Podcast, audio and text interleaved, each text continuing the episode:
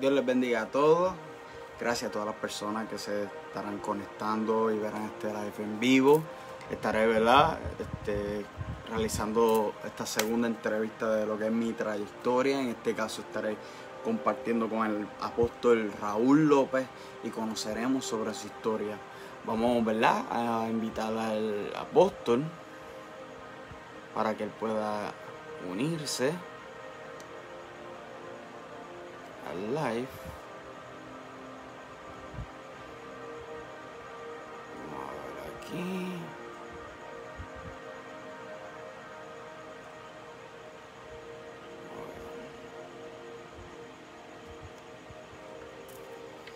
Vamos a darle ¿verdad? unos minutitos para que el pastor Raúl López se, se pueda conectar. Ok, mira aquí.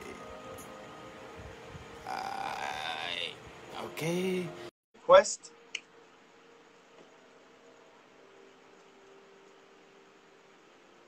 Se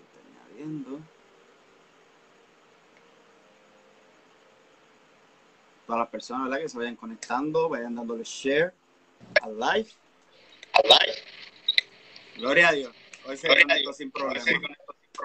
Bendiciones. Bendiciones, bendiciones. ¿Cómo está, pastor? Todo bien, gracias Señor. ¿Y tú, Muy- cómo tú estás? Muy bien, gracias a Dios. Aquí que estaba nervioso, yo decía, ay Dios mío, que no dé problema, como lo trae, que no dé problema.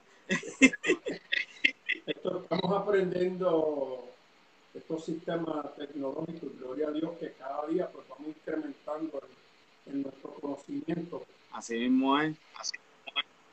De verdad que sí. Vamos, ¿verdad? Todas las personas que se están conectando al live, este, ¿verdad? Le pido que vayan dando share ahí mismo en sus redes sociales, los grupos, eh, grupos de Facebook, etcétera, para que sean más las personas que puedan conectarse y ser parte, ¿verdad? Y participar del mismo. Vamos a estar realizando más preguntas y si ustedes tienen alguna pregunta que deseen realizarle al pastor, pues pueden escribirle al área de comentarios. Déjame yo hacer lo propio aquí. Vamos a compartir. Diciendo vamos a compartir y yo no lo he compartido acá.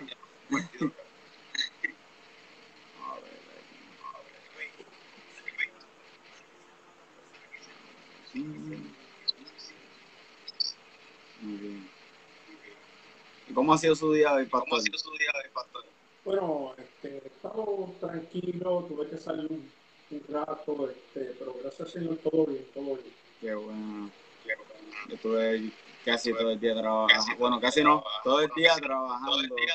Este, hoy estuve picando piedra. Bueno, eso está bueno, este, eso significa que hay trabajo y entre más trabajo mejor. Así mismo es. El día que no haya trabajo y yo me preocupo. Bueno, bueno, aquí estamos terminando de compartir el video, los diferentes grupos, páginas, para dar comienzo.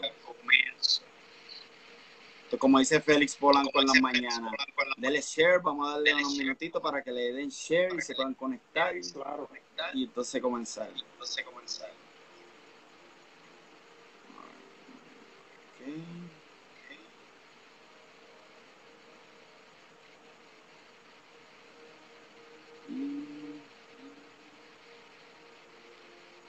¿Y la pastora? ¿La pastora está por ahí? No, la pastora, bueno, está aquí, pero está en el cuarto. Ah, ok, ok. Estoy aquí en, en otra habitación, la habitación de los huéspedes. A ver si en un futuro no muy lejano la podemos tener a ella aquí, ¿verdad? Darle la entrevista a ella también.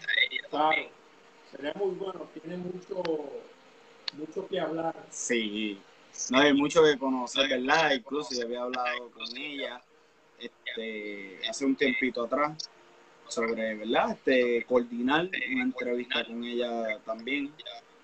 Pero pues estamos en la espera de poder coordinar esa fecha. Claro, claro. Muy bien. Primero que nada, Pastor, ¿verdad? Le doy gracias por el tiempo que ha sacado para esta entrevista. Sé que, ¿verdad? Tiene una agenda comprometida y aún así ha sacado un tiempo para poder darle esta entrevista para que las personas puedan conocer más de usted, etcétera. El propósito de esta entrevista para las personas que no vieron la primera entrevista la misma es para que podamos conocer este, a los ministros de Dios. Porque, por ejemplo, muchas veces nosotros admiramos a ministros de Dios, ya sean pastores, eh, líderes de iglesia, celebridades, por sus logros o por dónde se encuentran en este momento pero no conocemos de dónde ellos vinieron, no conocemos el proceso por el cual ellos pasaron para estar donde están y no conocemos en dónde, o sea, no conocemos dónde estos ministros salieron y qué tuvieron que pasar su proceso. Como dije en la entrevista que tuve con Gina, eh, yo soy una persona ¿verdad? que me gusta mucho ver la biografía de los ministros por ejemplo, de Reinhard Bonnke, que se crió literalmente en la Segunda Guerra Mundial, eh, eh, Billy Graham, etcétera, por decir solamente algunos nombres, y Benehen, etcétera. Me gusta ver este, la biografía de, de, los ministros, ver de dónde ellos vinieron, cómo ellos conocieron al Señor y cómo ellos llegaron a donde están en el momento. Y esa es la intención de lo que es mi trayectoria primero que nada, ¿verdad? Este, quiero comenzar hablando de mi experiencia este, llegando a Máxima. Eh, yo llegué a Máxima en el 2008, eh, me acuerdo que fue en febrero, la segunda semana de febrero del 2008, yo me encontraba no apartado, pero si no estaba congregándome, pues estaba buscando una iglesia donde congregarme, ya que es donde estaba no me sentía bien, no me sentía estaba buscando algo más. Entonces le hablan a mi papá de la iglesia, no sé si usted se acuerda que para ese tiempo a Máxima le decían la iglesia de los ricos. ¿Se acuerda, pues? Así fue como le dieron a, a Pablo, le dijeron, mira, hay una iglesia en los números de la iglesia, la iglesia de los ricos, llévalo allí a ver si a él le gusta. Recuerdo que me llevaron un jueves. Este, en la noche, para ese tiempo los cultos eran los jueves, no eran los miércoles.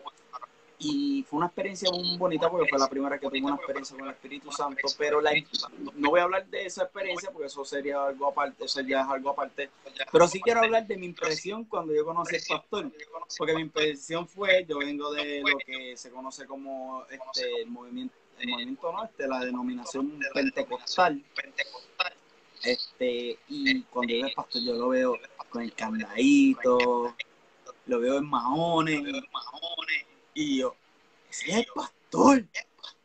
Pues yo, donde yo me, o sea, donde yo vengo, pues un pastor no podía, o la persona que estuviera ministrando pudiera estar en mahones, este, mucho menos tener un candadito, una chivita, sí podía tener más que el bigote, pero patillas, barba, chivita o candadito, eso no era permitido.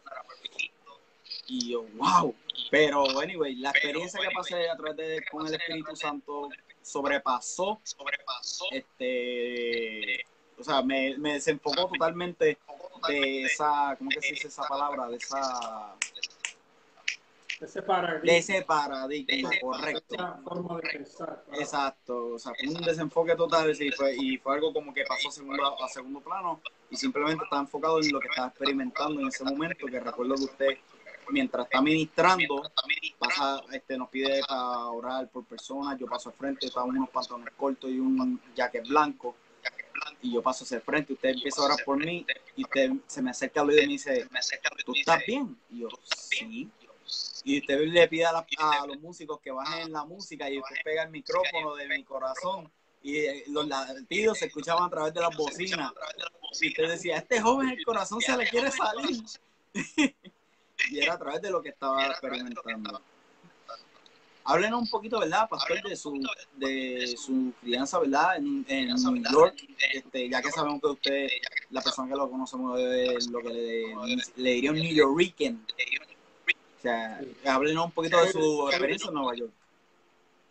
Soy un puro New Yorker, definitivamente. Soy lo que este, a los años 70, 80, se hablaba mucho de los New Weekends. Incluso cualquier persona que llegaba, a Puerto Rico, aunque fuera de otro estado, decían, esos son los New Weekends. Pero New Weekend es una connotación de gente que nacieron en Nueva York y se crían en Nueva York y pues por sus padres son trasladados a la isla de Puerto Rico.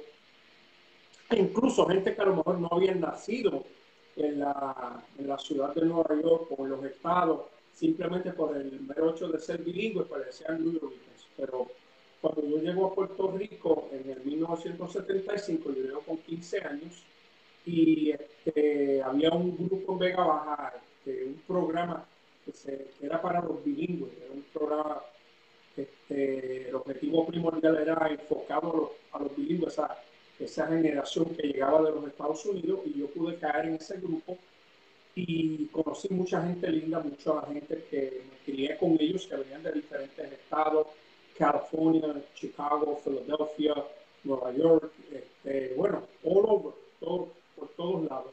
Se me, hizo un se me hizo un poquito difícil adaptarme al sistema porque yo siempre digo que yo soy un city boy, yo soy criado en la ciudad de Nueva York, para mí la ciudad de Nueva York es una ciudad este, extraordinaria, una ciudad, yo digo que no hay nada como la ciudad de Nueva York, incluso hay gente ¿verdad? de la misma iglesia cuando me escuchaban hablar tanto de la ciudad de Nueva York, yo les decía, ven acá, pero ¿de dónde tú eres? ¿Dónde tú te crees? No, yo soy, yo soy boricua, yo me crié en Puerto Rico, esta mi tierra, pues perfecto. Pues tú sabes que, aunque yo amo mis raíces, yo soy boricua, pero yo soy nacido y criado en la ciudad de Nueva York. Mi ciudad es Nueva York.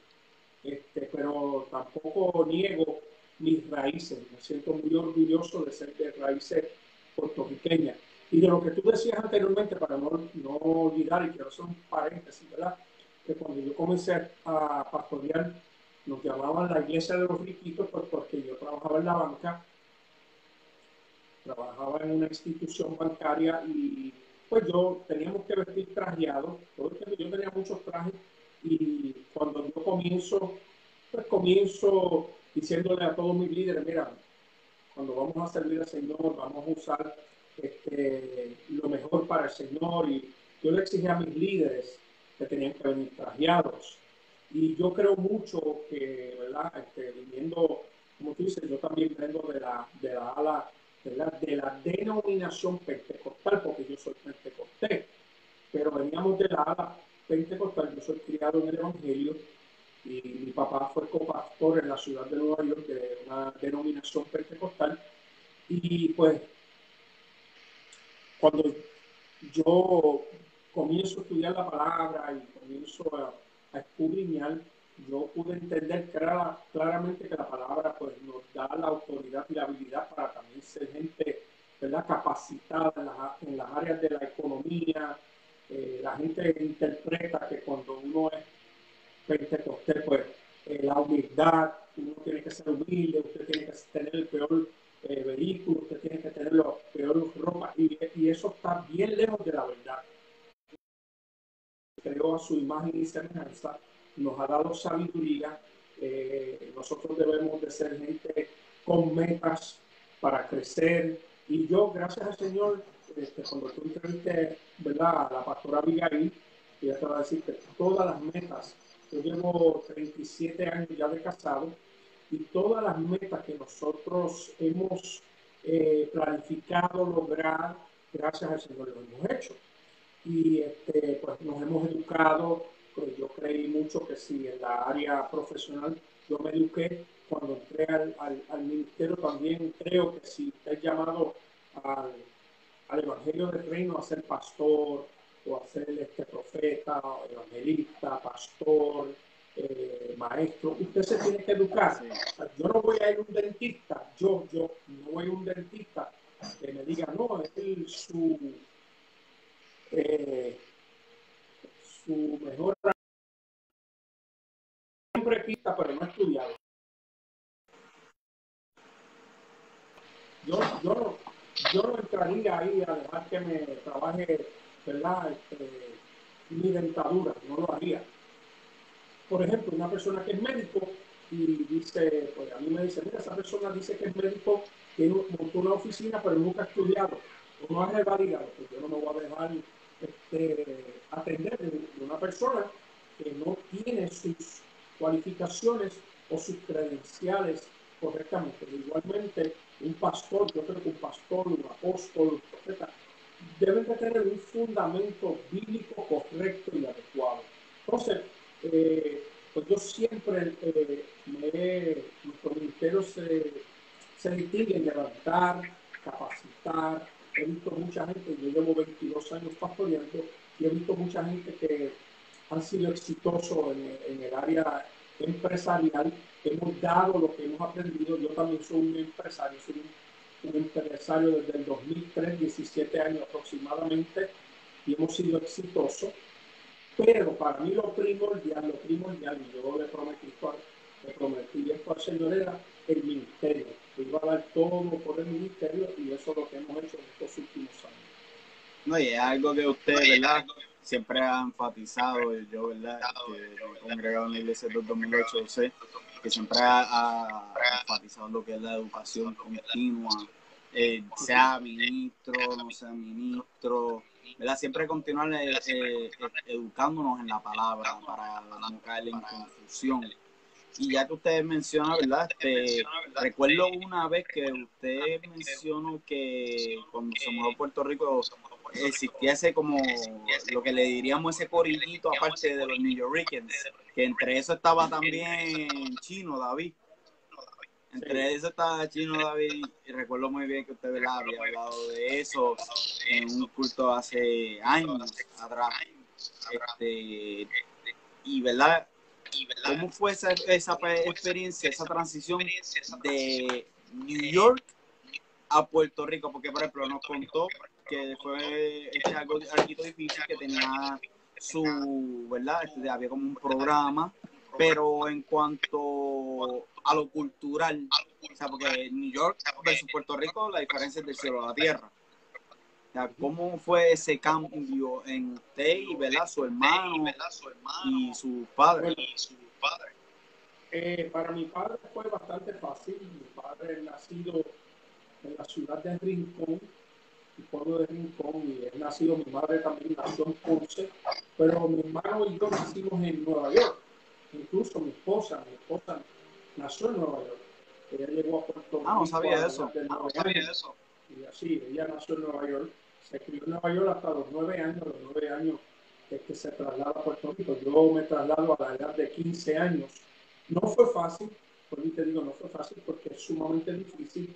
Cuando yo llego a Vega Baja, pues eh, Vega Baja era más, no es como ahora, era un poco más campo, la área donde mi papá este, comenzó a recibir, pues era un poco más, más este, aislado, era una finca donde había una casa, no era lo mismo. Lo que me ayudó fue cuando entré a, a, los, pues, a la high school y, uno de, mi primer amigo prácticamente fue David Rivera. David, eh, un hijo también de pastor, y teníamos cosas muy en común y pues nos hicimos amigos y hasta hoy en día, como tú sabes, pues David está con nosotros acá en Tampa, en Máxima Alabanza Tampa, pero David es un amigo, aparte de que este, eh, va a la iglesia, es una persona muy respetuosa. Eh, David me reconoce, reconoce ¿verdad? Este, el ministerio que tenemos y se sabe separar. En el momento dado, por ejemplo, yo estuve desayunando con él en estos días, pero él, con mucho respeto, pero hay momentos que somos amigos. David y yo somos amigos, yo lo creo que como un amigo, es mi hermano, en Cristo, pero también un hijo espiritual que yo amo mucho, me conoce, me conoce mi, trayectoria, incluso pues a David, David se había este, apartado del Señor, y cuando un día pues, está en su casa, nos habíamos dejado de, ver, pues, este, yo me gradué de la high, se casó, yo me fui a la universidad, eh, y entonces un día él me ve por la televisión y no podía creer que yo estaba predicando nosotros teníamos, años, unos años después de estar pastoreando, teníamos un programa Palabras de Victoria y cuando me ve a través de la transmisión televisiva, este, Dios, ese es fulano. Y comenzó a escuchar el programa y yo me lo gano para el Señor nuevamente y gloria a Dios, pues nuestro ministerio ha sido una bendición, conoció ahí a Sonia, este, yo los caso y pues son parte del ministerio, han estado conmigo muchos años. Ni recuerdo, ¿verdad? Había una de las personas, no solamente mi padrino, llegó, disculpe. Ah, el pastor La Ley dice que cuando yo hablo me escucho dos veces. Ah, tiene que ser a lo mejor como que no tiene el audífono, me tiene speaker. Parece que rebota el sonido, lo más probable. Yo acá te escucho muy Sí. Dice que me escucho dos veces. Puede ser algún tipo de interferencia o algo así.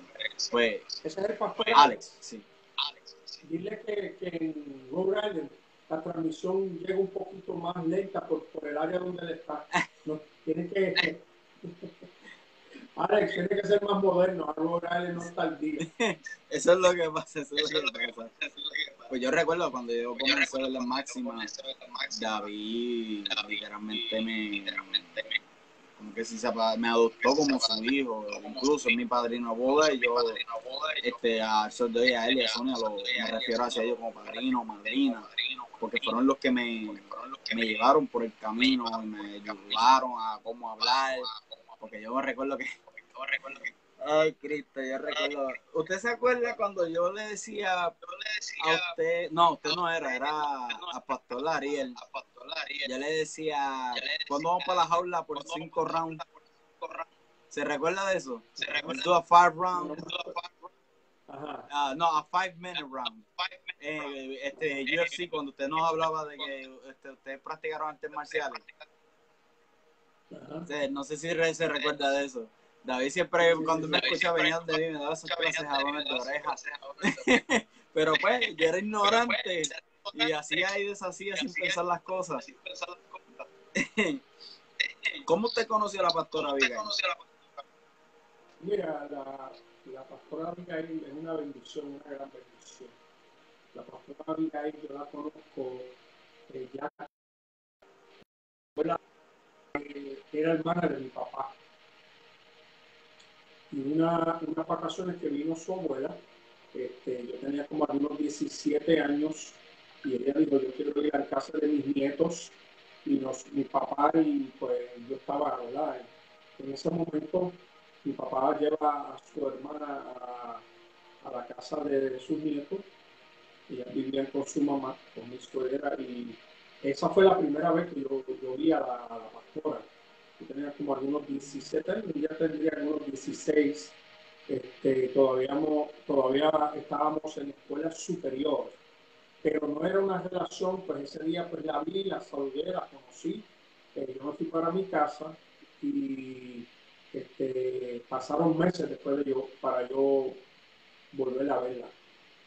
Yo recuerdo, yo recuerdo una vez, ¿verdad? Eh, una vez, eh, no hablaba de este, de su historia, de cómo ustedes se conocieron.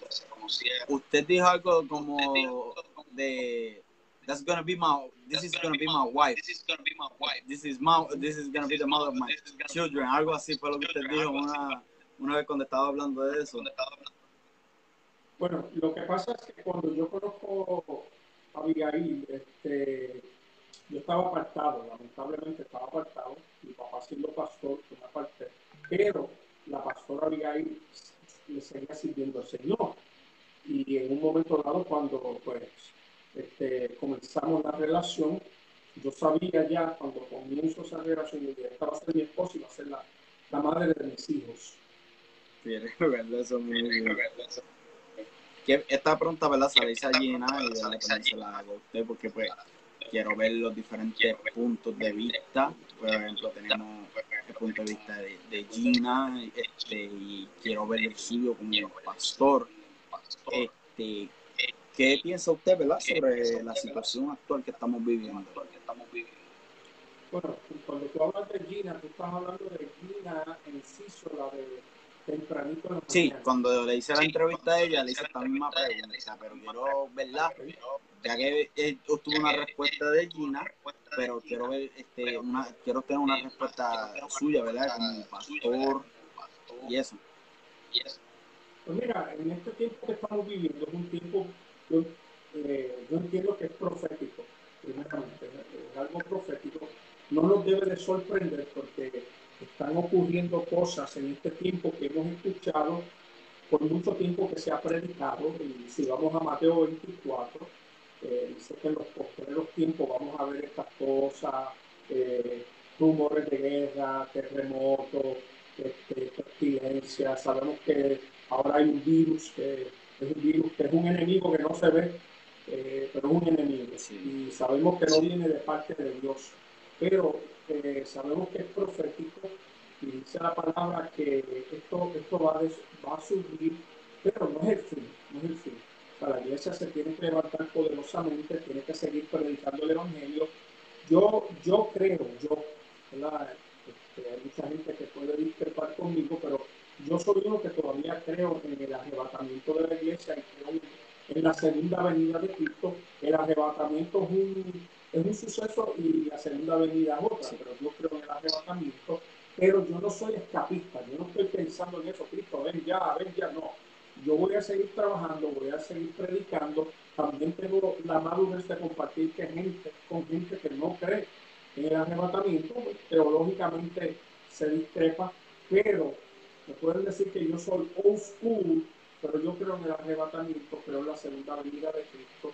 Y lo que estamos viendo es, lo único que yo pienso es aquellos que no piensan en el arrebatamiento, dicen que eso es, que nosotros somos futuristas, los que somos de ese tipo de teología, que somos teología, que somos futuristas. Eh, yo, yo lo que pienso es que ellos piensan ahora con esto que están viendo proféticamente estamos viendo también que el presidente Trump declaró a Jerusalén la capital de Israel. Eso es profético, eso es bíblico. Ya eso se cumplió. En otras palabras, estamos viviendo un tiempo eh, bíblico, un tiempo donde este, Cristo viene, la gente está entrebrecida, la gente está con sus afanes, pero yo sigo predicando el Evangelio del Reino eh, no creo, ¿verdad? Y nosotros los pastores en un momento dado cometimos errores. Eh, a lo mejor no, no, lo hicimos intencionalmente, pero se cometió mucho error con, con el evangelio este muy este, derechista, muy, muy fuerte, muy religioso. Y lamentablemente la iglesia bíblicamente no estaba preparada, la, iglesia bíblicamente no estaba instruida, no tenía entendimiento. Hoy estamos viendo eh, unos pastores, eh, gente que Dios ha levantado para estos tiempos que están llevando una palabra poderosa sin menospreciar los antepasados. Le doy gracias por, por esos hermanos y esos pastores pentecostales en un momento dado porque nos instruyeron. Pero yo quiero decirte que yo he recorrido varios lugares, varios estados, he predicado en ciertos lugares pero Puerto Rico tiene buenos exponentes de la palabra. Eso sí puedo decir. Tiene buenos maestros de la palabra, buenos exponentes, gente muy versada en la palabra y le damos gloria a Dios por eso. Bien, eh, este, recuerdo, ¿verdad?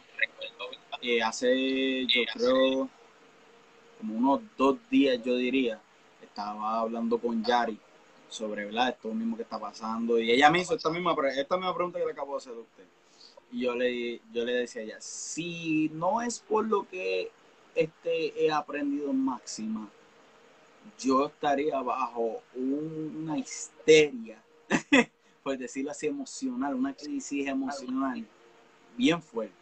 Pero yo, si algo que usted y el pastor Tito nos ha enseñado es que cuando nosotros miramos las cosas de un punto espiritual, podemos darnos cuenta de que todo esto que está pasando este, son cumplimientos proféticos y, que son cosas que pues tienen necesitan pasar. Este, son cosas que tienen que pasar, al igual que lo fue el sacrificio de Cristo en la cruz del Calvario, fue algo que tiene que pasar, al igual que fue la, este, la negación de Pedro, al igual que fue la traición de Judas, etcétera, son cosas que tuvieron que pasar para que hubiera un cumplimiento. De igual manera, los eventos que estamos viendo, que están ocurriendo en estos tiempos, y yo le decía eso, Yari, yo le decía, si no es porque lo que yo he aprendido en máximo a través del pastor Raúl, el pastor Tito y diferentes exponentes, verdaderamente yo no estaría viendo las cosas como las veo hoy día. Yo las veo como un cumplimiento, como usted dice, un cumplimiento profético, un tiempo de cumplimiento profético, más allá de simplemente una crisis este, mundial este, que muchos llevan. ¿Cómo fue su experiencia, verdad? Este, cuando usted conoció a, Cristo, o sea, ¿qué fue lo que ocurrió y lo llevó a esto? Sabemos que usted nació en una cuna, ¿verdad? De que se le llama una cuna de pastores, ¿verdad? Usted nació en una casa pastoral, pero aún así este, usted estuvo apartado.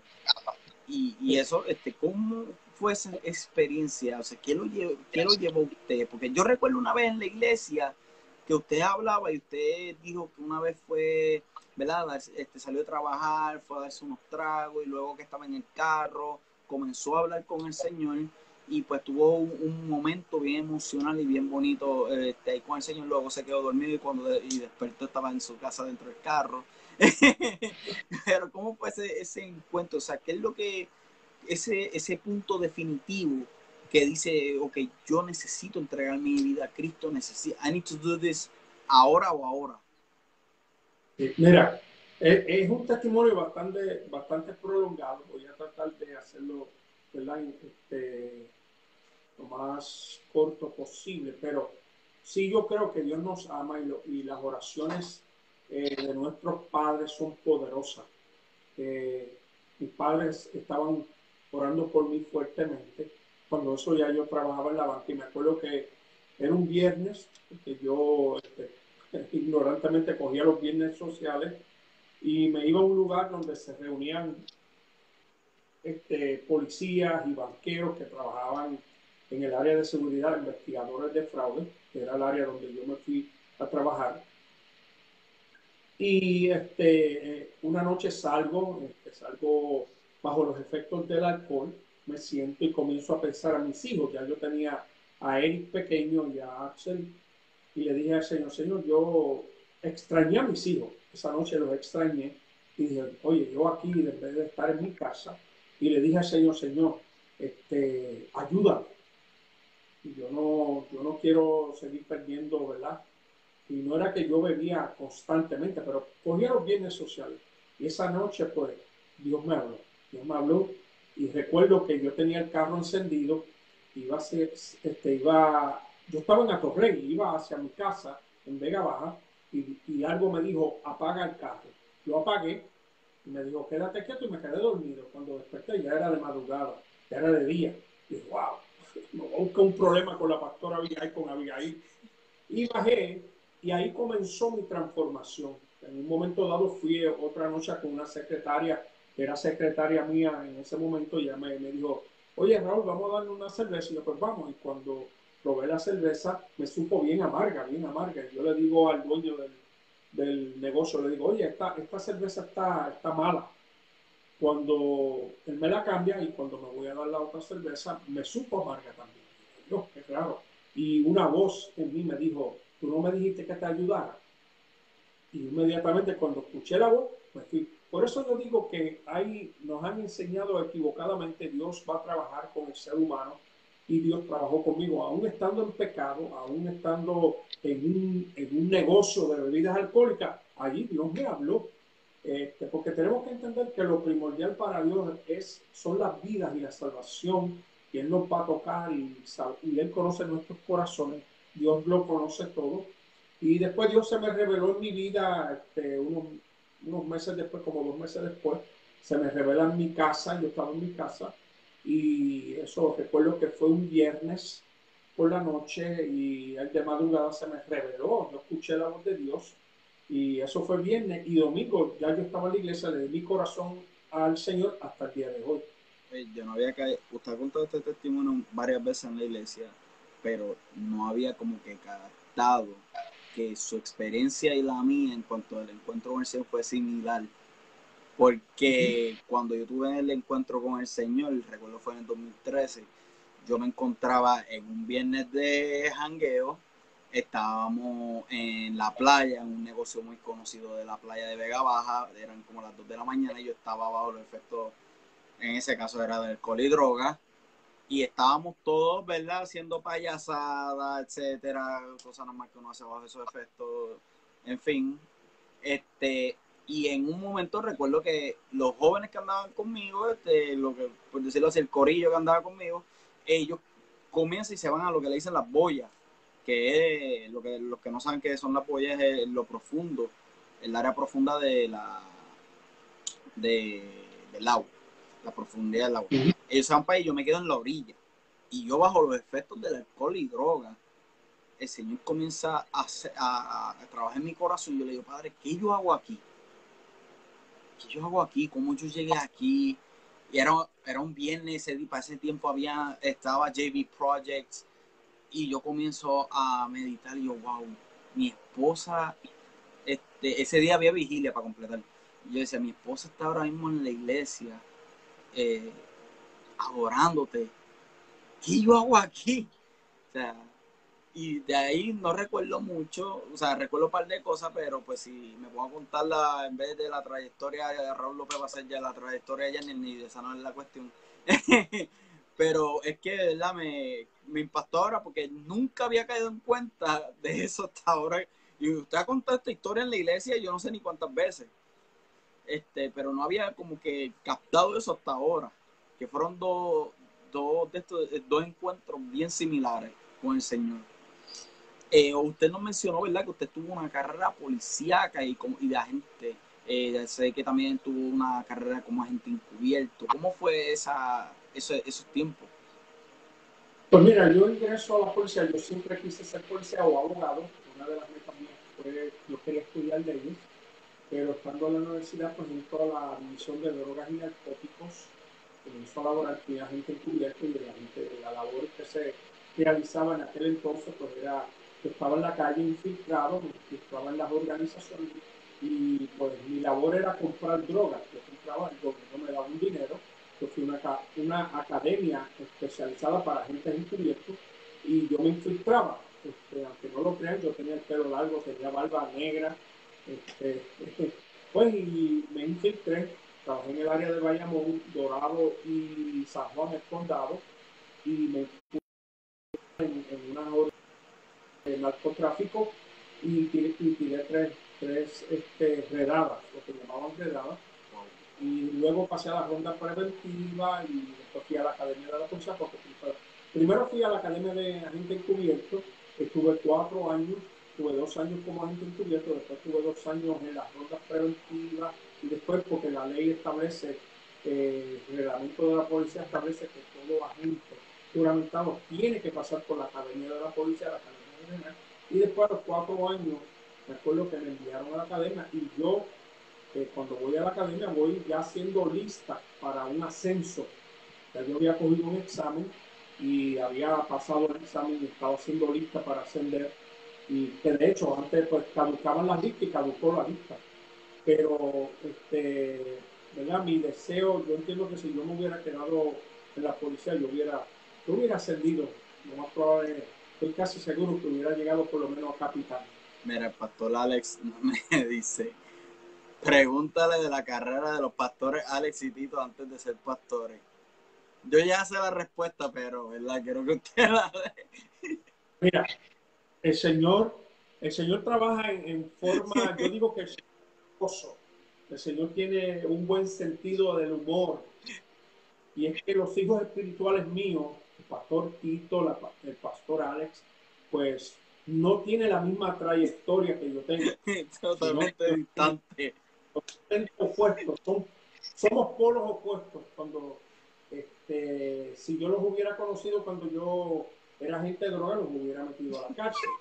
Pero ellos, pues lamentablemente, tomaron otro giro y ellos, pues, fueron este, usuarios de, de sustancias controladas, tuvieron dificultades, con, con el sistema, este, sistema de ley, el sistema carcelarios también este, fueron confinados en un momento dado, cumplieron y Dios los puso en, mis manos. Y pues yo entiendo que Dios los puso en mis manos para que yo le, pues yo soy un hombre de carácter, soy una persona seria, este, creo mucho, yo soy cuasi militar, yo soy un hombre de palabra, yo te doy una palabra y yo cumplo con esa palabra, yo creo que, y más siendo hombre de Dios, creo que nosotros como hombres de Dios este, debemos de cumplir este, yo creo mucho, mi padre me enseñó mucho que nosotros siendo hombres, pues nuestra palabra tiene mucho peso y mucho valor. Y yo creo que Dios no, me puso estos muchachos en las manos para yo poder ayudar a formarlos y le doy gloria a Dios por eso porque son tremendos ministros de Dios. Yo me regocijo al escucharlos a ellos en la forma que ellos exponen la palabra. El pastor Alex tiene una palabra poderosa, el pastor Tito también, pero también tengo la pastora Miriam la pastora Miriam ah, fue una traficante de sustancias controladas y también estuvo confinada y hoy en día es una, una ministra del Señor, una pastora poderosa del Señor. Y yo entiendo que pues lo he tenido otros hijos espirituales, tengo pues que son más, o sea, tienen otra trayectoria diferente, pero tengo que admitirlo que con los más eh, con los más que estoy entrelazados y compenetrados con el pastor Tito y el pastor Alex. Aquí. Y ¿verdad? Sin, sin menospreciar los, los otros pastores, pero pues somos, pues definitivamente, pues acuérdate, yo como el pastor Tito en Máxima Alabanza Puerto Rico, una iglesia que pastoreamos por 22 años, una iglesia poderosa, una iglesia también como la de Máxima Tampa, que es una iglesia con potencial eh, espectacular, te doy gracias al Señor por la gran oportunidad que me ha dado para conocer estos, estos gran ministros del Señor y las personas con quien estoy trabajando acá en Tampa, que son un, grupo este, extraordinario. máxima alabanza en Tampa se vislumbra como un ministerio de punta de lanza, un ministerio con un gran potencial y hacia eso Dios nos ha traído acá a Tampa para ser parte del equipo esta gran ciudad de Tampa, la Bahía del Espíritu Santo. Sí, mismo Aquí Lizzy pone, este, por lo visto tú también, Janiel, pero Lizzy no puede contestarle eso porque estamos hablando de la trayectoria del pastor Raúl López, no de la mía, so no podemos tocar ese punto. no podemos llegar ahí porque no estamos hablando de mi trayectoria, Lizzy. ¿Quién te habló de eso? Lizzy. Yo trabajé con Carlos por tantos años que quiero mucho también un hijo espiritual. Que, venía con una trayectoria y Carlos es un hombre que se formó en Máxima Alabanza, que yo quiero mucho. Este, un muchacho que ¿verdad? Este, también ha tocado nuestro corazón y al verlo crecer y verlo madurar y verlo prosperar, eh, es, un, es, un, es una experiencia tan eh, bonita, eh, algo que le da satisfacción a uno. Tantas personas que yo he visto crecer en el ministerio, ser, convertirse en, en empresarios. Yo creo firmemente que Carlos actualmente está trabajando para una empresa, pero Carlos tiene el potencial para ser un gran empresario. Y yo espero que lo logre. Amén. Creemos que así va a ser. El pastor Alex pone, nos arrestó para el reino. Eso es así. Mismo es. y, en lo secular nunca llegó a hacerle una jeda de uno de ellos dos. Que recuerde. No, no, ellos eran niños cuando yo estaba en la policía. Este, ay Dios. Usted nos ha contado a nosotros, ¿verdad? Este, en la iglesia también que a usted le di, eh, recuerdo, eso a mí sí que no se me olvida, porque es una de las sus anécdotas más chistosas que a mí me ha parecido. Buenas y chistosas a la vez. Eh, cuando su pastor, este, cuando su pastor, cuando su papá era pastor, vino un misionero venezolano y fue quien le profetizó a usted que usted iba a ser pastor y usted le dijo, usted está loco, usted no sabe lo que usted está hablando. Yo cometí el error, ¿verdad? Yo no entendía lo que, lo que era el don profético y pues yo me había reconciliado hacía poco y mi papá lo, lo, lo hospedó en su casa, estaba como invitado y cuando él supo que yo era el hijo del pastor y me miró, fui a la casa de mi papá él se me quedó mirando y me dijo, varón, yo tengo una palabra para ti. Ah, pues dígame, ¿qué pasó? Pero acuérdate, yo estaba recién reconciliado. Y cuando él me dice, tú sabes que tú vas a ser el sucesor de tu padre, tú vas a ser pastor. A mí eso me incomodó. Y yo mira, usted sabe que a mí ya yo estoy cansado que la gente esté pensando que porque mi papá fue pastor, yo tengo que heredar, como la palabra habla de los reyes, que sus hijos heredan el trono de su padre. Esto aquí, eso no tiene que, y eso, eso, eso aquí no tiene ningún tipo de validez y yo no quiero ser pastor. Yo estoy muy bien donde estoy, y yo nunca he pensado en eso y él me dijo, Dios me muestra que tú vas a ser pastor y me contarás. Y yo le dije, mira, yo no quiero, olvídate de eso. Y me incomodé, y, y tú sabes que cometí ese error porque no, como dos años después ya yo era pastor. Dos años después aproximadamente. Sí, porque yo me reconcilié, yo me reconcilié con el Señor en el 1994 y en el 97 ya yo era pastor. Tres años después. Wow. Yo estaba, yo estaba todavía estudiando en el instituto, no había terminado cuando Dios me estaba haciendo el llamado. Yo no lo podía creer, yo no, yo decía, Señor, pero ¿cómo tú me estás llamando a mí? Yo no tengo el carácter para ser pastor, no tengo este, la capacidad para ser pastor. Yo vengo de una trayectoria donde yo fui agente de droga, trabajé también con el Task Force del DEA, para mi trayectoria, después estaba en la banca investigando fraude, eh, no tenía ese tipo de personalidad para ser un pastor. Yo tenía un carácter fuerte, este, que Dios, pues gracias al Señor, al Espíritu Santo, que me, me ayudaron para, para yo poder cambiar y transformar mi forma de ser, mi forma de pensar, mi carácter, cambió totalmente. Ahora que usted menciona eso, ¿verdad? ¿Cómo fue esa transición de policía a pastor? O sea, de, por ejemplo, una carrera policíaca y luego hasta trabajo. ¿Usted trabajó en la banca ya siendo pastor o antes de? No, yo, yo, eh, yo trabajé en la banca, estuve este, trabajando en la banca y siendo pastor por siete años. Ok, ok, ok. Pues, pero usted fue pastor entonces mientras era policía, fue que comenzó a ser pastor, ¿no? Yo era pastor mientras trabajaba en la banca. ok, ok, ok, ok. Pero eso sí, las labores en lo que era el pastorado y la policía, pues eran, tenían algún tipo de similitud. Bueno, yo no te diría que tiene nada de similar. La, policía y el pastorado es muy diferente. Lo que puede tener un poquito que me ayudó fue porque yo fui policía después entró a la banca.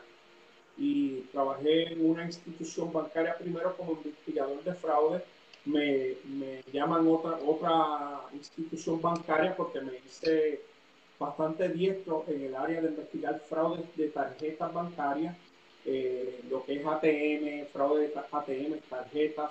Ahí fue donde me destaqué y otra institución me recluta y finalmente entro a dirigir el departamento de lo que es seguridad, investigaciones y safety eh, de una institución bastante grande y esa formación ahí me ayudó mucho en el pastorado porque en esa, en, esa última institución bancaria yo era, era el vicepresidente del departamento y tenía que coger unos adiestramientos gerenciales. Y todos esas, esas, esos adiestramientos que yo tomé, pues me ayudaron en, en el ministerio, ¿no?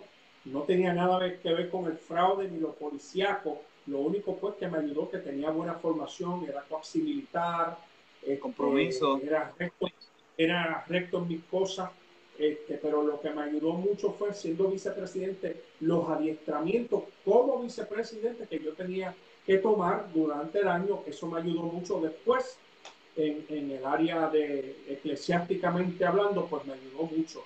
El área administrativa, la formación, cómo preparar un equipo, porque la banca me preparaba para yo trabajar con mi departamento y, levantar un equipo de trabajo. Por eso yo lo, lo, empleaba en, lo implantaba en la iglesia y, fuimos muy exitosos.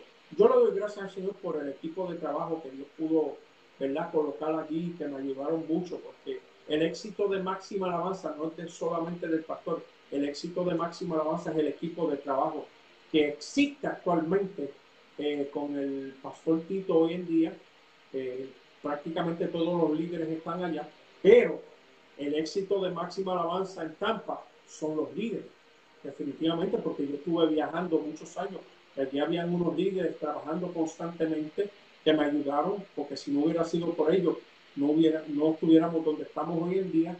Y gracias al Señor yo le doy a Dios por el equipo que tenemos acá en Tampa, que Tampa, vuelvo y digo, Tampa, yo sé que Tampa eh, es un ministerio punta de lanza, un ministerio eh, que se vislumbra con un éxito, un éxito extraordinario, un éxito que vamos a conquistar muchas almas, incluso aún este, estando a través de los, de los lives, hay gente esperando que nosotros este, ¿verdad? podamos entrar a la iglesia nuevamente para comenzar a congregarse con nosotros, porque somos un ministerio que enseñamos la palabra eh, con simplicidad e entendimiento, pero el éxito de la pastora Abigail y el pastor Raúl no es únicamente nuestro, primeramente Dios, pero también la gente que Dios ha colocado a nuestro lado.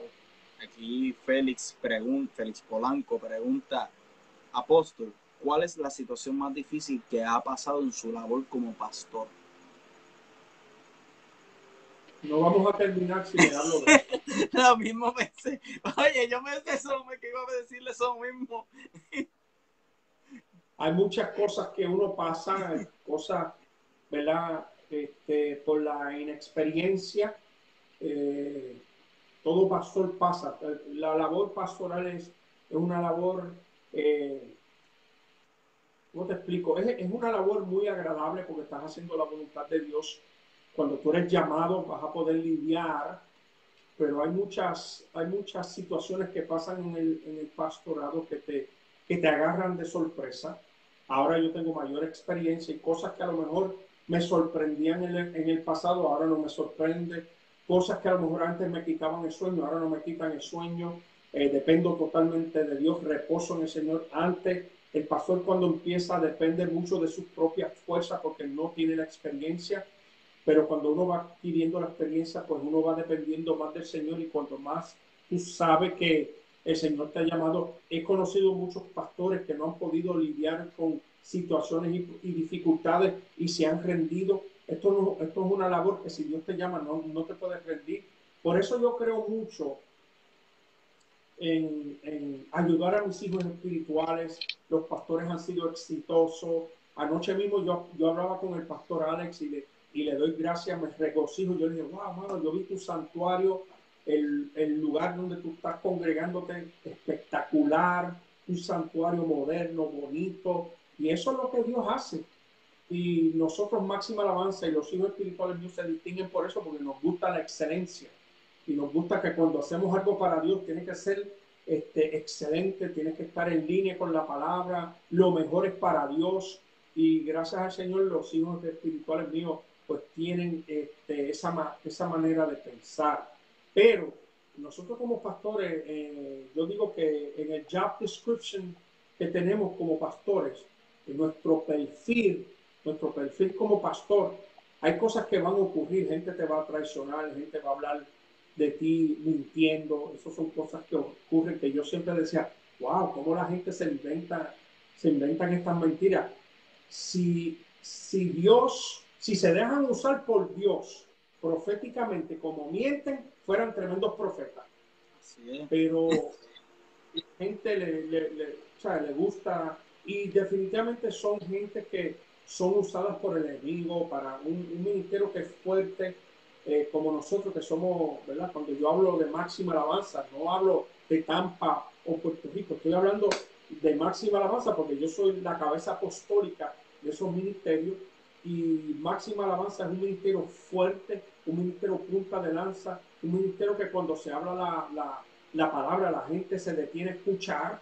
Hemos sido de bendición para muchas personas, gente nos busca, desean que vayamos a ministrarle y yo lo hago con mucho amor, eh, con mucha humildad, enseñar lo que Dios me ha dado, la revelación de la palabra. Yo creo mucho, mucho, mucho en enseñar la palabra porque entiendo que hay una escasez en el entendimiento de la palabra y en la enseñanza.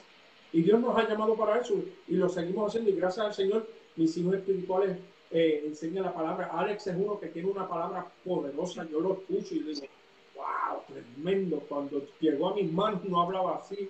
Y yo le digo, papá, te, está bajando la unción de, de, de, tu padre. Y nos echamos a reír porque está, Alex es un gran maestro de la palabra. Y yo creo que este, la iglesia Oasis debe estar regocijándose por el tipo de pastor que tiene con Carla. Son pastores que aman a las ovejas y, y qué bueno.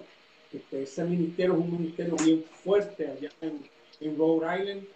Y igualmente el pastor y la pastora Vicky son gente que tienen una palabra, ¿verdad?, de bendición. Y, o sea, yo digo que las iglesias que tienen esos pastores son iglesias de mucho privilegio y este, son, deben de darle gracias a Dios por los pastores que tienen. Así mismo es, y yo he visto, ¿verdad?, la labor que pastor Alex, que incluso durante la pandemia ellos están congregando hasta en el estacionamiento con una flatbed, si no me equivoco.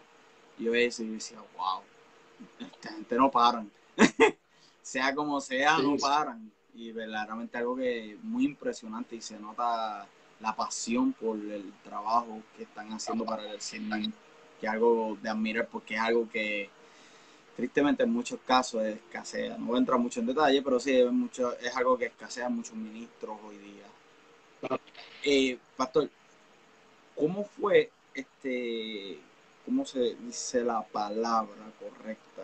Ok, Ya ¿Cómo fue esa, esa transición que usted tuvo, por ejemplo, cuando usted fundó Máxima Alabanza? Mira, este, Máxima Alabanza yo la fundo, no tenía experiencia, fue la gracia de Dios. Este, yo tenía, ¿verdad? Dios me había hablado, yo sabía que tenía que entrar con, íbamos a hacer un ministerio diferente.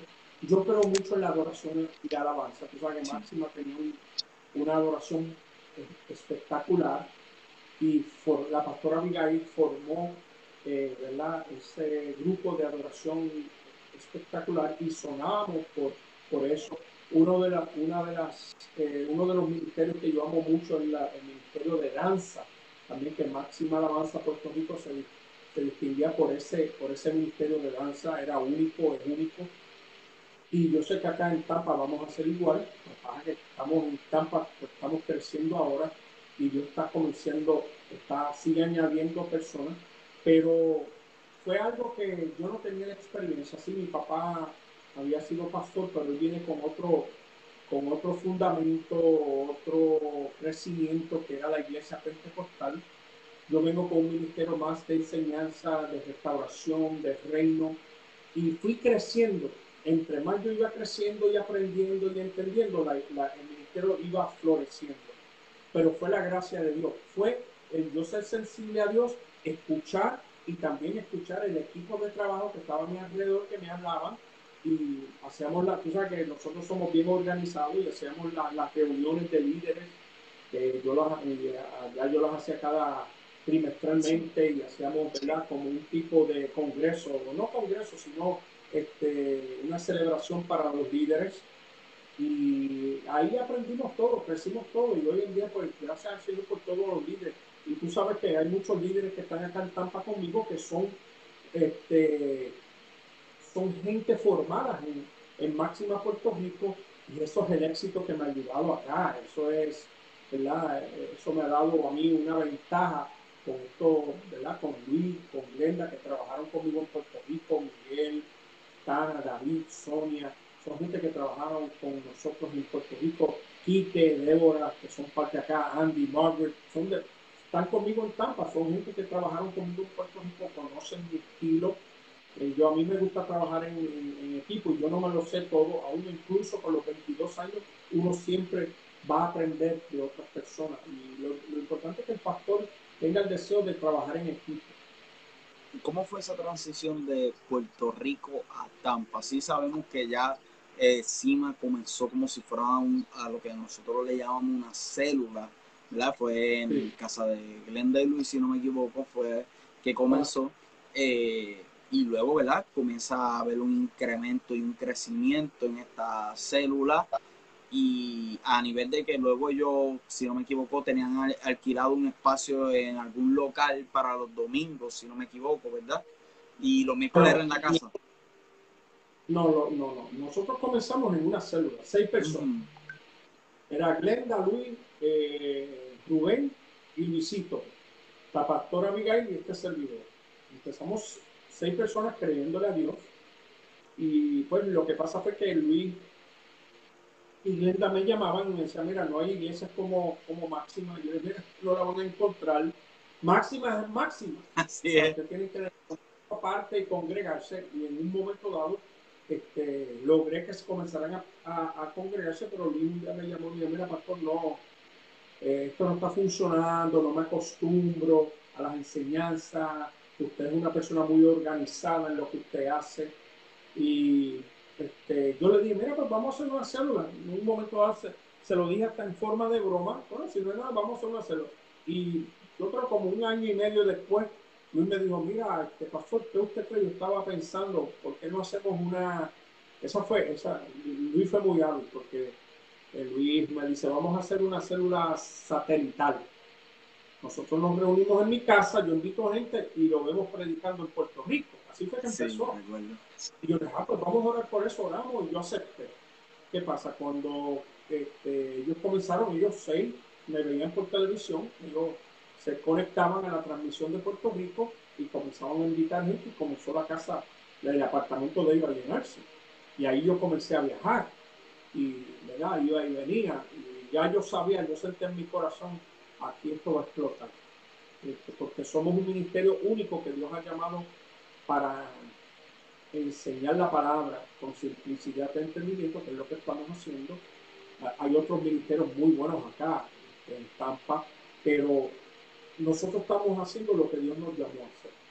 Y hemos visto el crecimiento y pues es el equipo, el equipo que, que uno forma, y Glenda. Este, Glenda fue la de la, de la idea de Cima, pues yo no había pensado en eso, porque yo siempre ponía algunos pensamientos en, en Facebook y le ponía, que nos vemos en la cima. ok. Entonces Glenda me dice, oye, apóstol, lo que usted está diciendo eso es profético. Y yo, ah, ¿por qué? Sí, porque usted dice cima, Casa Internacional Máxima Alabanza. oye, Glenda, eso está bueno, suena bien. Se quedó así, cima. Casa Internacional.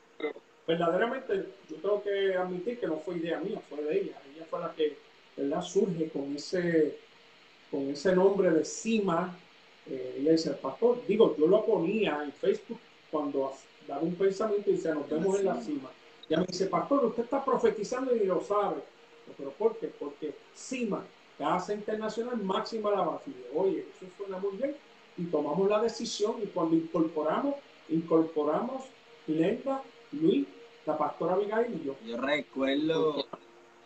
Dios, y, yo, y Dios ha estado Oye, yo siempre me he preguntado eso, ¿dónde fue que salió el nombre? Digo, yo pensaba, primero yo pensaba que era que se había sacado de Casa de Adoración Máxima de la Alabanza, pero pues para que no fueran similares, este, este, Adoración se le cambió por Internacional, Casa Internacional Máxima Alabanza. La gente era llamarlo Máxima Alabanza, se iba a llamar Máxima Alabanza, pero eso de Casa Internacional, eso fue Glenda. Eso lo fui. Y cuando ella me lo dijo, pues a mí me gustó. Y yo, oye, Glenda, it sounds good. Y le pusimos así, Casa Internacional Máxima Alabanza. Pero no fue algo que vino de mí. Yo le iba a poner Máxima Alabanza, que a lo mejor le hubiera dejado Casa de Adoración Máxima Alabanza Tampa, pero ella fue la que vino, mira, Casa Internacional. Y, oye, y yo le dije, oye, me gustó eso de Casa Internacional Máxima Alabanza y ahí fue que incorporamos, ¿verdad? Porque somos una, un ministerio incorporado acá en, ¿verdad? en la ciudad de Tampa y somos un, un, ministerio sin fines de lucro y tenemos ¿verdad? Este, la extensión contributiva, eso lo hizo también Glenda. Eh, y, y, le damos gracias al Señor por esos líderes que Dios ha colocado a nuestro lado. Siempre que Dios, yo siempre digo que cuando Dios te va a llevar a, a unas áreas o Dios te va a promover, siempre va a colocar gente a tu lado que te van a ayudar. Así Yo recuerdo que cuando yo vivía en Texas le había tirado a usted la, la propuesta de abrirle una célula en Texas, ¿recuerda? Por, y yo te dije que es muy lejos. Decía, por el mismo problema que es de Luis, yo no o sea, sí, este, yo no me puedo quejar de ninguna de las iglesias que yo me congrego en Texas, nada, nada, no me atrevería jamás, pero como dije en la entrevista con Jenna, yo lo que estaba buscando era un copy-paste de Máxima y no lo iba a encontrar. Ya, y recuerdo eso. Oye, ahora, usted mencionó ahorita lo de los Facebook Live. ¿Cómo fue su primera experiencia haciendo un Facebook Live? Porque usted no hacía Facebook Live. Recuerdo que en Máxima yo creo, si no me equivoco, y si me equivoco, alguien que me corrija, pero yo creo que el único que hacía Facebook Live en Máxima era yo.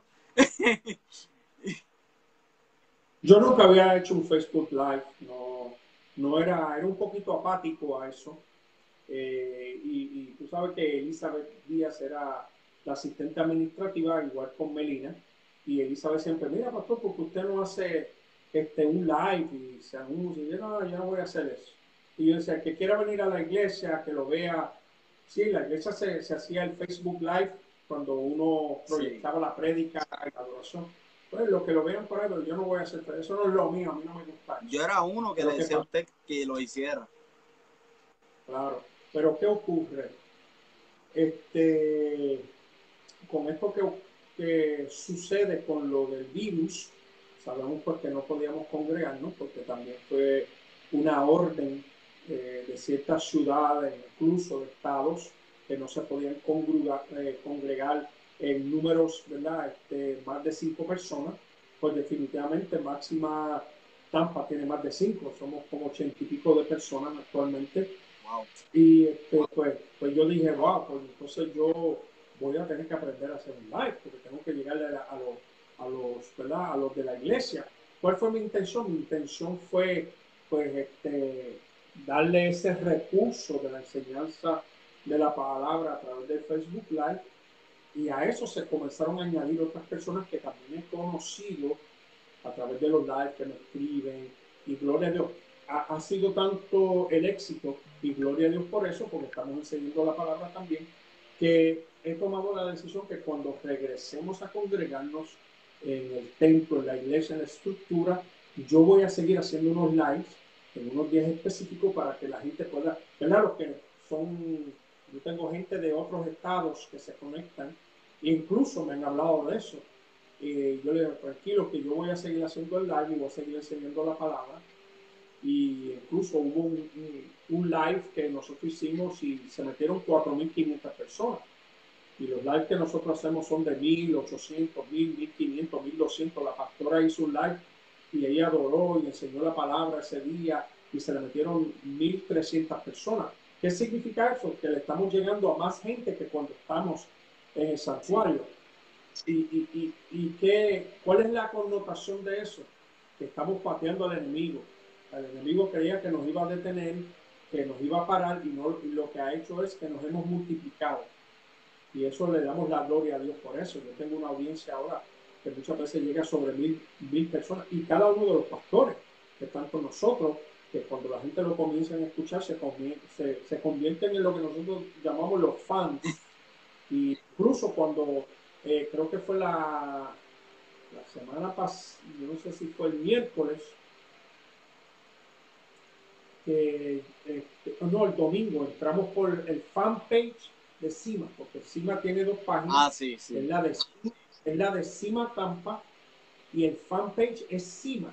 Entonces entramos por el fanpage de Cima y hubo gente que empezó a escribirme que si no iba a haber esta celebración, que si yo decía, mira, estamos por el, por el fanpage y lo que pasa es que a mí se me había olvidado darle share a mi página. Así que hay una audiencia que ya está pendiente los miércoles y, y los domingos. Así que nosotros hemos tomado la decisión de que vamos a hacer unos lives, pero a lo mejor cambio un poco, quiero este, interactuar más con la pastora en esos live que vamos a hacer después, que ella puede estar conmigo más este, corrido en estos, face, en estos Facebook Live, pero vamos a seguir enseñando la palabra.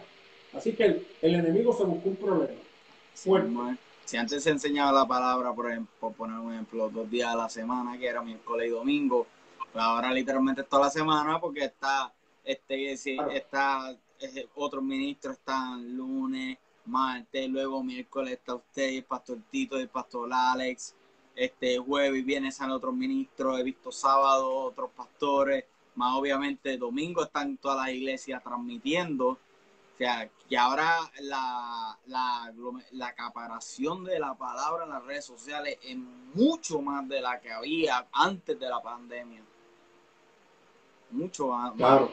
Yo lo que espero es que cuando podamos regresar a los, a los templos, a los santuarios, que la gente no se olvide que hay personas que necesitan escuchar la palabra y que sigan ¿verdad?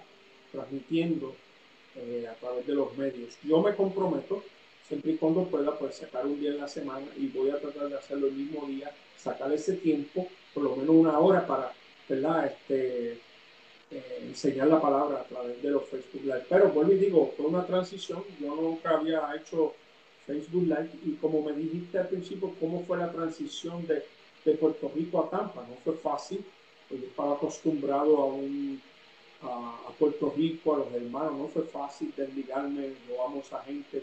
Sigo siendo la cabeza apostólica, el padre de ellos, pero eh, ellos entendieron, fueron muy, muy maduros, muy responsables y, este, y me soltaron y me dijeron, pastor, lo entendemos, que tenemos que soltar, trabajamos para el reino, que tiene una encomienda, una asignación, pero no fue fácil, no fue fácil para, ni, para ambos grupos.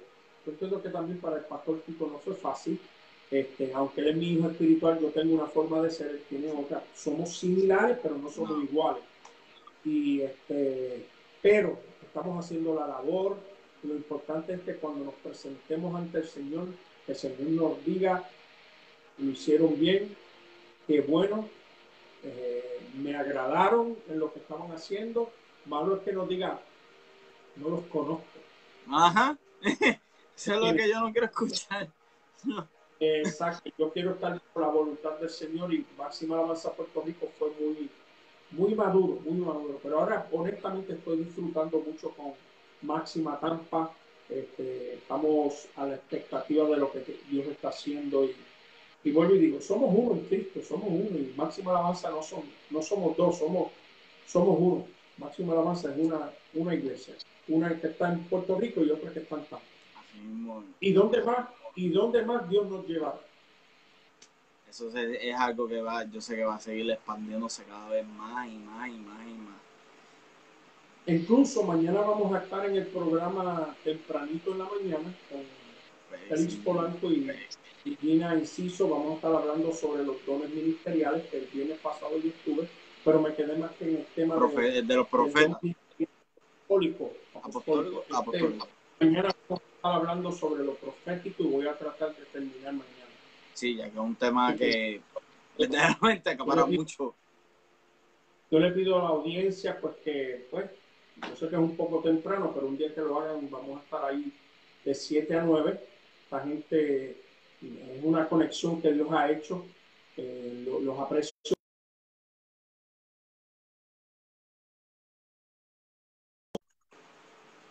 digital y Dios pues lo y vemos como este, ese programa digital está creciendo.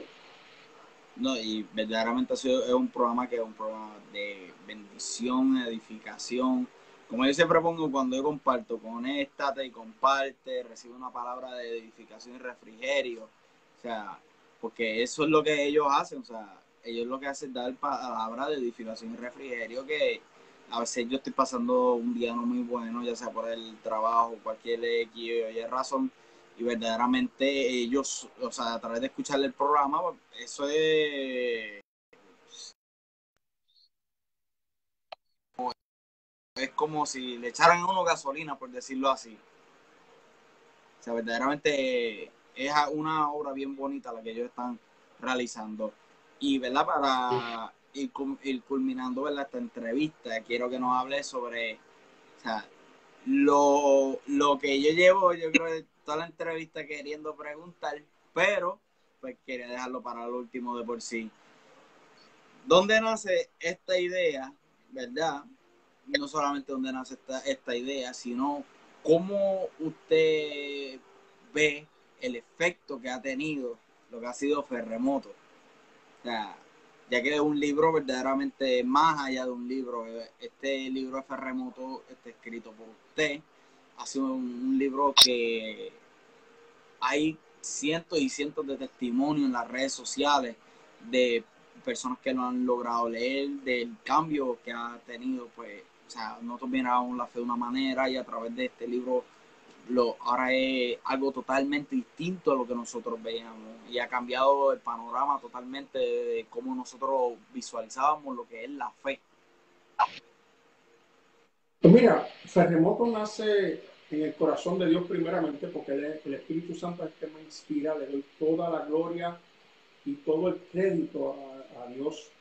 Simplemente soy el instrumento que Dios depositó pero hay muchos, hay muchos autores muy buenos que hablan de la fe, pero en un momento dado, yo estoy hablando de algunos 15 años, 16 años atrás, yo era, soy una persona muy curiosa cuando tiene que ver con las escrituras, y la gente hablaba de la fe, y me hablaba de la fe, y me hablaba de los resultados de la fe y todo fe, pero cuando yo comienzo a estudiar, yo decía, que me falta algo, y era algo tan sencillo, era entender bien qué es fe. El libro Ferremoto lo que hace es que te instruye de la A a la Z, te instruye lo que es fe y te habla también de los resultados y te habla de tu, temporada. O sea, cómo tú debes de manejar tu vida en esas temporadas donde este, tu fe te, permite evaluar, autoevaluarte para tú saber, oye, este libro habla esto y aquí es donde yo estoy. Y aquí es donde yo tengo que mejorar. El álbum de fe. Y lamentablemente, pues mira, este cuando yo recibí el libro, este, fue imprimido y me lo envían. La primera este, tirada de los libros, que lo recibo, oro por ello y le digo, Señor, yo lo que deseo es que este libro sea de bendición para todo aquel donde le caiga en las manos, Señor, que este libro se multiplique y llegue a lugares. Y así mismo fue. Se fue en cuestión de nada, mucha gente siguió pidiéndolo. Y estoy comprometido porque vamos a hacer otra tirada. Estoy corrigiendo unas cositas que el obispo me dijo que siempre hay algo. Y yo decía que no, pero siempre hay algo que hay que corregir. Y la pastora me, me ha ayudado en eso. Y ahora con lo que ocurrió con la pandemia, pues, pues la producción pues se detuvo pero ya estamos, ya estamos listos para tirarlo nuevamente y yo sé que va a ser de bendición. Han habido testimonios de gente que aún no son nacidos de nuevo y el libro cayó en sus manos y hay una persona en específica de este testimonio que le dijo a otra persona, este libro cayó en mis manos y era una persona que con, con esto de los temblores yo no podía dormir, este, estaba mal emocionalmente, pero cayó este libro en mis manos y comencé a leerlo y me ayudó tanto, ahora duermo tranquila, estoy tranquila. Hoy hay otros que me dan otros tipos de testimonios. Cada cual al recibirlo, pues le, le, puede dar una experiencia diferente. A otros, pues lo que hace es refrescarle lo que es la fe, a otros le aumenta la fe, a otros le da más claridad de lo que es. Yo mismo lo leí otra vez y, yo, yo soy el autor y, y fue de bendición, claro, porque yo le decía a la pastora, oye, yo no puedo creer que yo escribí esto, pero definitivamente es que uno es inspirado por el Espíritu Santo y ese libro pues yo lo tenía guardado, yo lo había escrito, lo tenía guardado y estuvo guardado como 10 años, 11 años. Este, fue parte de mi tesis doctoral, ¿verdad? Entonces yo vine y lo cambié un poco. Hubo gente que me, que me ayudó en, en, la redacción, en la edición, gracias al Señor por ese equipo este, de trabajo, porque el crédito no es, no únicamente mío, es un equipo de trabajo, ¿verdad? Dios me inspiró. Y gracias al Señor, pues sacamos ese libro, ha sido de bendición y vamos a seguir este, ¿verdad? Sacando ese libro. Próximamente vamos a sacar otro libro que, que se titula este, El poder para hacer las riquezas, que habla de la economía bíblica. Es otro libro que yo sé que va, va a ser de gran beneficio y para la edificación del cuerpo de Cristo es otra etapa del ministerio que Dios nos está usando. Una anécdota, este, ¿verdad? Que usted nos contó cuando estaba, ¿verdad? Acá en Puerto Rico sobre el libro Ferremoto. Fue que el libro usted lo tenía en su laptop y creo que fue a causa de uno de sus mascotas. La laptop se dañó y el libro se perdió y tuvo que empezarlo otra vez a escribirlo. Exacto. Lo que pasa fue que ese libro, este, como tú dices, como era parte de la tesis doctoral, eh, yo lo tenía en una laptop y cometí el error que no le había hecho un backup. Entonces, una mascota que teníamos, un chihuahua de la pastora, eh, me pasó, yo tenía el cable para enchufado para cargar la batería y el perro le dio al cable y tumba la laptop y la laptop cae de, de esquina y me dañó el hard drive.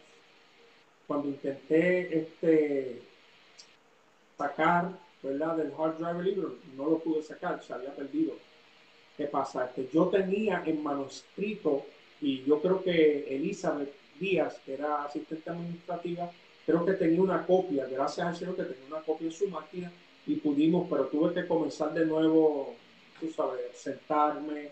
Y, y gloria a Dios por eso, porque mientras yo iba recopilando la información y escribiendo, eh, había recibido ¿verdad? Este, un mejor entendimiento y había cosas que cambiaba y añadía. Así que fue de beneficio. Lo que el enemigo a lo mejor quiso este, detener fue de beneficio. Sí, recuerdo que usted nos había dicho que uno de los beneficios que hubo de ese incidente fue un capítulo en específico. Ahora mismo no recuerdo cuál fue ese capítulo, pero que no estaba en el libro original, pero luego de que usted comienza a escribirlo nuevamente, pues recibe la revelación de esta palabra y incluye este capítulo que no estaba en el libro original. Yo creo que fue el capítulo este, Tu acción de fe, si no me creo que sí, sí, si no me equivoco, tu reacción de fe, sí, tu reacción de fe. Aquí, lo tengo marcado. Tu reacción de fe este, fue ese, ese capítulo que no, no estaba en, en el libro original. Ese, ese capítulo se añade 10 años después. 10 años después.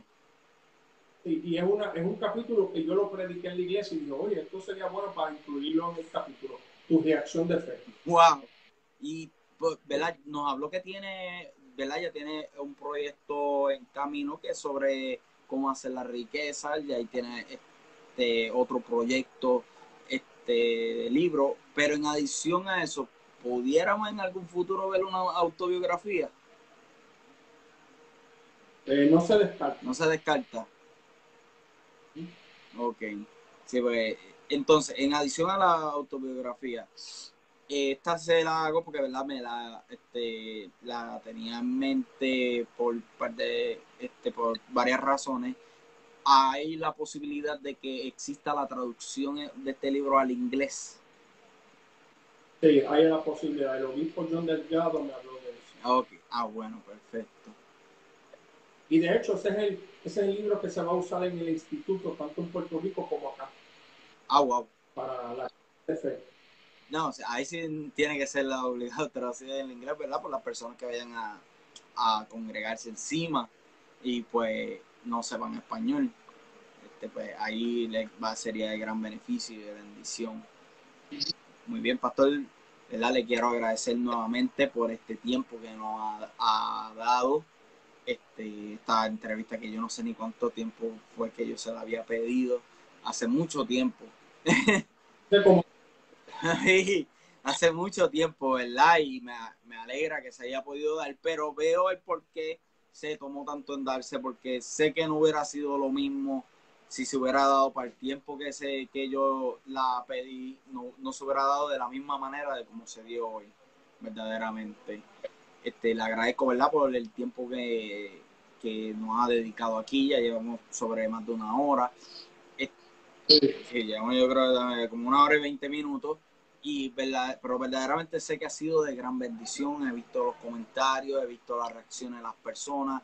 So, sé que verdad ha sido, una, ha sido una entrevista de gran bendición, que lo cual era el propósito de la misma, que a través de su trayectoria, de la historia de su trayectoria, las personas puedan ser este, bendecidas y el Señor se pueda glorificar en la vida de las personas, ¿verdad? Y me gustaría, ¿verdad? Que para antes de despedirnos nos pueda despedir con una oración no solamente aquí, sino con la persona, la audiencia que nos está viendo ahora mismo. Quiero darle las gracias, Daniel, te doy las gracias, te felicito a la labor que estás realizando. También tú tienes una audiencia ya, he visto tu crecimiento y gloria a Dios por eso. Y quiero enviarle un saludo a los, de CIMA, yo sé que están conectados, les amo, este, estamos en victoria, vamos hacia adelante a los hijos espirituales, a los pastores, les doy un abrazo, les amo y todo esto va a pasar, todo este, tiene un, un, porqué y sabemos que, que, la iglesia es victoriosa, es exitosa y simplemente este, estamos en victoria. Quiero ¿verdad? enviarle un saludo a Sofi. Ah, sí. pasando por ese, con Melina, por esa situación estuvimos orando este, por, él, por ella y sabemos que Dios tiene el control y que todo va a estar bien. La bendecimos, la amamos, yo amo mucho a Sam y a Melina, que fueron, son parte del grupo de trabajo nuestro. Y este, le doy las la, gracias a toda la audiencia, a todos los que se han conectado. Saben que estoy a sus órdenes, que me pueden, si desean escribir, pueden hacerlo a través del Messenger y les bendecimos a mi página de Facebook, Raúl López. Recuerde que CIMA tiene su página, CIMA Tampa, la página de Facebook, y la de CIMA, que es el fanpage CIMA. Ahí estamos también a la órdenes, usted puede escribir y se puede, ¿verdad? Este, eh, conectar para ver ¿verdad? lo que estamos haciendo y que vamos a seguir predicando. La y al igual su fanpage, también doctor Raúl López Raya NCI yo tengo el fanpage que tú eres el que la coge, así que, así que el fanpage de, de, de, nosotros, de Raúl López, doctor Raúl López.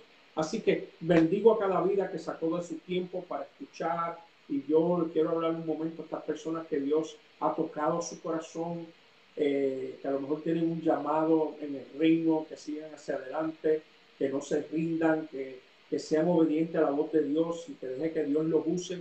Estamos en la carrera final y tenemos que seguir hacia adelante predicando el Evangelio del Reino y ser útiles. Así que vamos a orar. Padre, en el nombre de Jesús, te damos a ti toda la gloria, la honra. Te damos gracias por esta audiencia que ha tomado de su tiempo. Yo los bendigo. Declaro, Señor, eh, tu bendición sobre cada vida, sobre cada corazón. Si hay alguno que está quebrantado de salud, yo declaro salud en el nombre de Jesús. Señor, y declaro tu bienestar sobre sus vidas. Si hay alguien que aún no ha tomado la decisión, Señor, de recibirte, yo declaro que eh, tú sigues inquietando su vida, su corazón, para que pueda tomar esa decisión de calidad. Yo declaro que en esta noche todos vamos a descansar y definitivamente, Señor, te damos a ti la gloria y la honra. En el nombre de Jesús, amén. Así que, Daniel, muchas gracias y nos vemos en la cima. Muchas gracias a usted y a todas las personas. Recuerden darle compartir a esta entrevista para que sean más las personas que van a verla. Esta entrevista ¿verdad? se va a mantener grabada en mi página, en el fanpage y en mi canal de YouTube. Pueden encontrarme en YouTube como Janiel Vega eh, y en el fanpage como Janiel Vega García Raya Videos este, ¿verdad? Se le invito a que se suscriban para que reciban notificaciones. Recuerde que nos, y recuerde que yo estoy a la orden acá en Tampa. Así mismo. O sea, recuerden eso. Nada, Dios les bendiga a todos y cada una de las personas y, ¿verdad? Y como dice el pastor, nos vemos en la cima. Dios les bendiga. Bendiciones.